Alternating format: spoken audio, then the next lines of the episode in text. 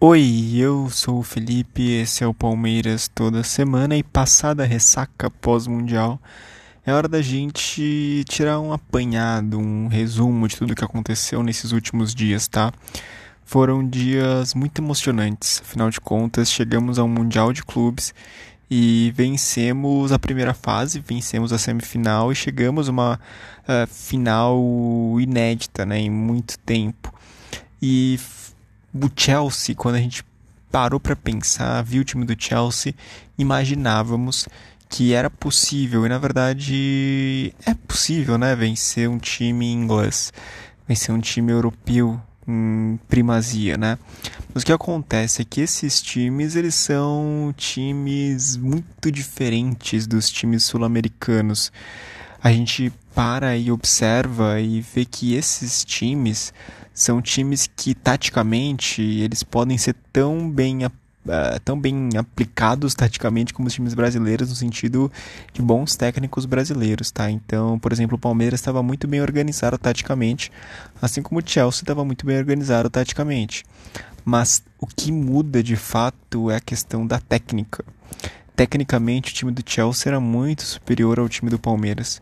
É, não consigo explicar muito bem os determinantes, o porquê de tudo isso, mas é, você via o quanto que os jogadores do Chelsea eles sabiam uh, tomar a bola e trabalhar ela sem, sem ou quase com nenhum nervosismo.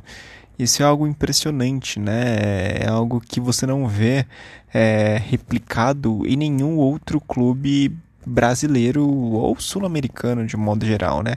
Vou falar brasileiro porque assim a gente tem propriedade mais para falar sobre os times daqui, mas é muito complicado, é muito difícil você ver algum time que consiga sair jogando dessa forma, recuperar a bola de uma forma uh, tão simples e sair trabalhando ela.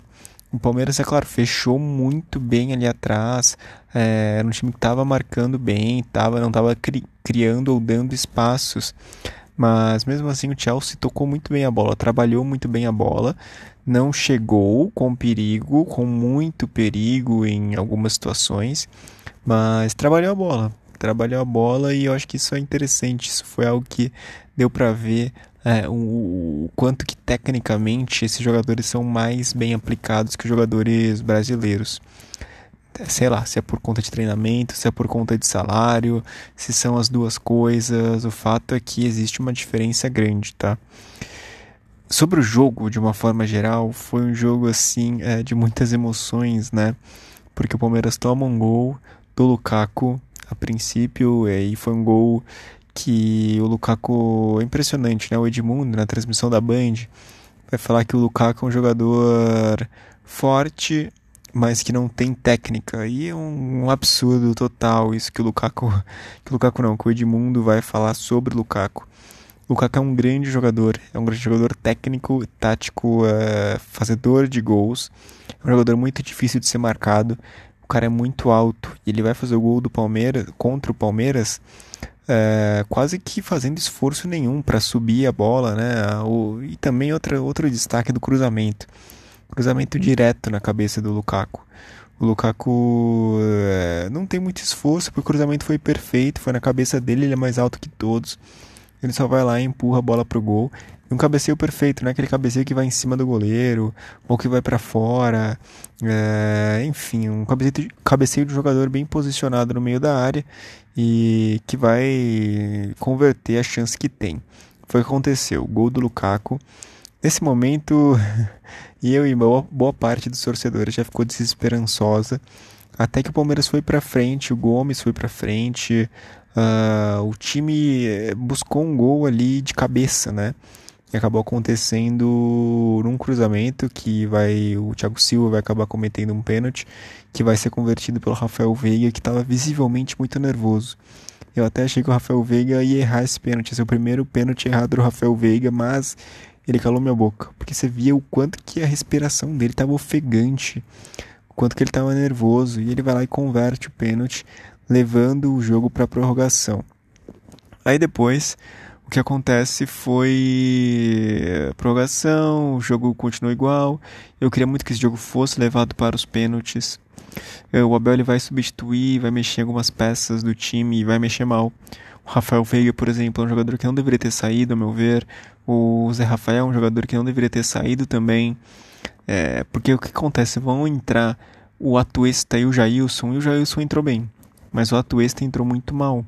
E aí, de novo, né, Abel? Por que você levou o Atuesta, que é um jogador sem ritmo, sem é, entender o Palmeiras, e não levou o Patrick de Paula, não levou o Gabriel Menino?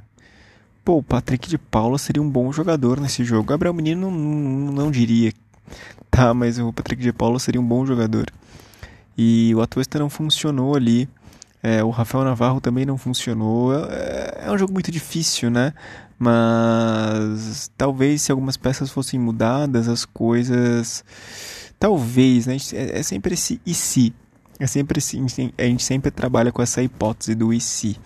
E se acontecesse isso, se fizesse isso? Bom, as coisas poderiam ser diferentes como poderiam não ser, tá? Mas eu fiquei muito incomodado com essas mudanças, eu acho que em especial da, tue, da a do Atuesta, porque ele foi um jogador que hum, mal se viu em campo, né? não conseguiu cumprir a função tática a qual ele foi designado. Foi uma péssima entrada e o Jailson me surpreendeu, entrou muito bem faltou ali um meio de campo para ligar, fazer essas ligações junto com ele. Daqui a pouco eu falo sobre destaque também. Teve também. É, eu quero falar agora sobre o gol, né? O, o Luan vai acabar cometendo um pênalti. É, o que vai ser convertido pelo ha Havertz. Nem sei quem foi. Mas algo que foi curioso, né? Que foi comentado no Twitter sobre esse lance do pênalti, né, em especial, porque quando o árbitro ele vai pro VAR, o Chelsea já sabe que vai dar o pênalti, né, já sabe que vai dar o pênalti, e aí o que acontece é que o Aspilicueta, o capitão do time, ele pega a bola como se ele fosse cobrar o pênalti. A bola ele coloca debaixo do braço e é claro, todos os jogadores do Palmeiras vão para cima do Aspilicueta pra, pô, dar uma pressão no cara, né? Fala, oh, você não vai acertar nunca essa merda, a gente estudou você, a gente sabe que, que você bate em tal canto, sabe essa coisa para deixar o jogador nervoso antes do pênalti? E eu explico o tempo inteiro com a bola debaixo do braço, quieto, na dele. Chegando na marca do pênalti, ele dá a bola pro companheiro do time. E aí já é hora de bater. Que é o Havertz, né? E o Havertz vai lá e converte o, converte o pênalti. O que acontece? O que foi essa tática? Essa tática foi tirar a atenção dos jogadores do Palmeiras, porque todo mundo foi atrás dos pelicueta de quem colocou a bola debaixo do braço. E nenhum jogador do Palmeiras imaginou que o Aspilicueta daria a bola para outra pessoa cobrar. Ou seja, o jogador do Chelsea que bateu a cobrança e converteu o gol teve ali a sua sanidade não alterada, a sua concentração ficou ao máximo, porque nenhum jogador foi incomodá-lo, porque todo mundo imaginou que quem fosse bater fosse o Aspiricueta. Ah, então você vê o quanto que esse esse jogador ele tava e quanto o time do Chelsea, né, ele é bem aplicado taticamente. Ninguém esperava isso. E você vê também o quanto que eles estavam dando importância, né? Porque logo depois do gol, o jogador, acho que é Havertz, mas eu não quero ficar errando, né?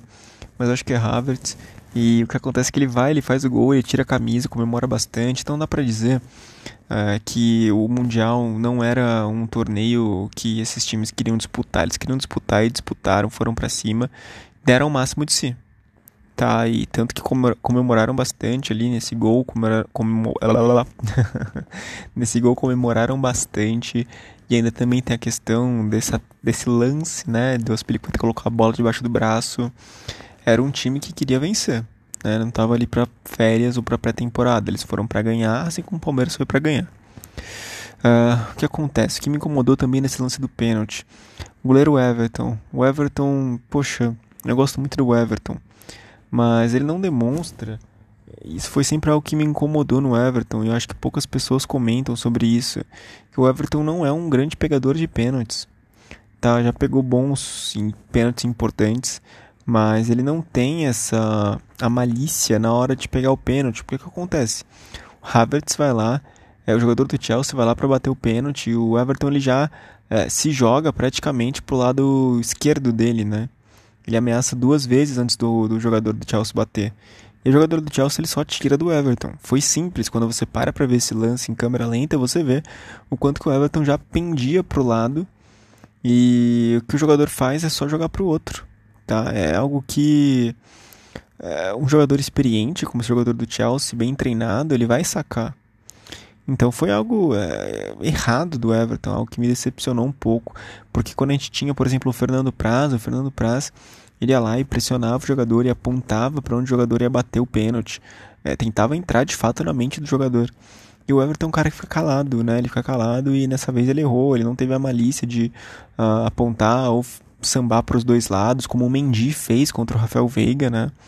Uh, o Mendy ali balançou para os dois lados, foi de lá para cá, de lá para de lá para lá, e o Rafael Veiga conseguiu acertar, tá? Mas uh, o o, o Everton ele não conseguiu fazer isso, ele já pendeu pro lado e ninguém fala um pouco, muito sobre isso, né? Eu acho que falta um treinamento de goleiro melhor pro Everton nesse sentido, de, de, de ter uma malícia no futebol, de talvez pressionar também o, o adversário, é como o, o, Fernando Praz fazia e fazia muito bem. Acho que faz, acho que isso é importante, né? Como goleiro o Diego Alves fez contra a gente na Supercopa e deu certo essas malícias do futebol são importantes, né? São, não se vence futebol só na habilidade, às vezes. Você precisa ter um pouco de, de jogo de cintura para lidar com o psicológico do adversário. Enfim, é, o Luan foi um jogador que foi muito criticado por ter feito esse pênalti. O Luan, que até então vinha fazendo uma partida impecável, é um pouco injusto. A gente criticar o Luan é triste, né? Porque as, essas coisas acabam sempre caindo no pé do Luan. Mas eu não gostaria de colocar essa é, essa culpa do que aconteceu no jogo para o Luan, sabe? Eu acho que é, era uma partida que já estava fadada à derrota, né? E o que aconteceu com esse pênalti foi uma infelicidade. É uma infelicidade que, enfim, não tinha muito. Não tem muito o que fazer, não quero culpar o Luan. É um grande zagueiro e não há outro à altura dele no Palmeiras para que ele seja substituído. É uma pena e eu quero que ele continue o trabalho de cabeça erguida e dando o máximo de si. É muito importante que isso aconteça. O Luan jogou muito contra o Chelsea, errou, mas são coisas da vida. Infelizmente, são coisas da vida. Uh, e agora seguir em frente, né? Ganhamos, é, sei lá, temos, temos experiência né, em Mundial, né? Eu acho que o time tem que ficar orgulhoso de tudo que aconteceu. É, jogamos bem, foi uma partida assim que eu acho que se fosse ano passado, né, na, naquela ocasião daquele Mundial, a gente tivesse chegado na final, a gente teria tomado bons. É, seria muito mais fácil para o time adversário do que foi hoje, né? Do que foi contra essa partida contra como foi com essa partida contra o Chelsea. O Palmeiras estava muito bem organizado e eu acho que, enfim, espero que o Abel continue tentando continuar a tocar esse projeto e dando uma renovada no time. É importante que isso aconteça também, né? Não dá para ficar dependendo só de Rony do ataque. Tentar talvez efetivar um pouco mais o Rafael Navarro, trazer algum outro atacante, o Castelhanos ou o Alário é, dar uma resposta para isso que aconteceu, porque falta um pouco de repertório, né? Quando o Palmeiras estava ali é, com o Rony e o Dudu muito marcados, muito bem marcados, faltou repertório para criar uma outra jogada, falta um atacante. E eu acho que é isso que o Palmeiras precisa ir atrás agora também. É, é um momento de psicológico, especialmente um momento psicológico de entender que isso não foi uma derrota é, vergonhosa, foi uma derrota honrosa, porque lutamos até o final, ficamos até o final, a última gota de suor. É, acho que aquela frase do Crespo no, no São Paulo é uma frase muito bonita, apesar de ser algo de um rival, é uma frase muito bonita, né? Que se as pernas, onde as pernas não vão, que o coração que chegue, né?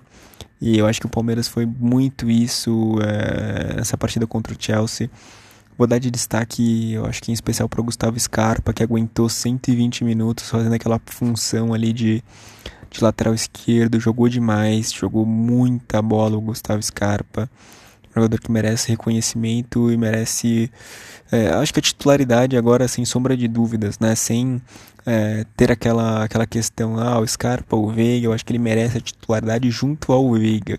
Jogou demais o Scarpinha e é, se doou né, nesses 120 minutos, assim como todo o elenco se doou durante esses, todos esses 120 minutos.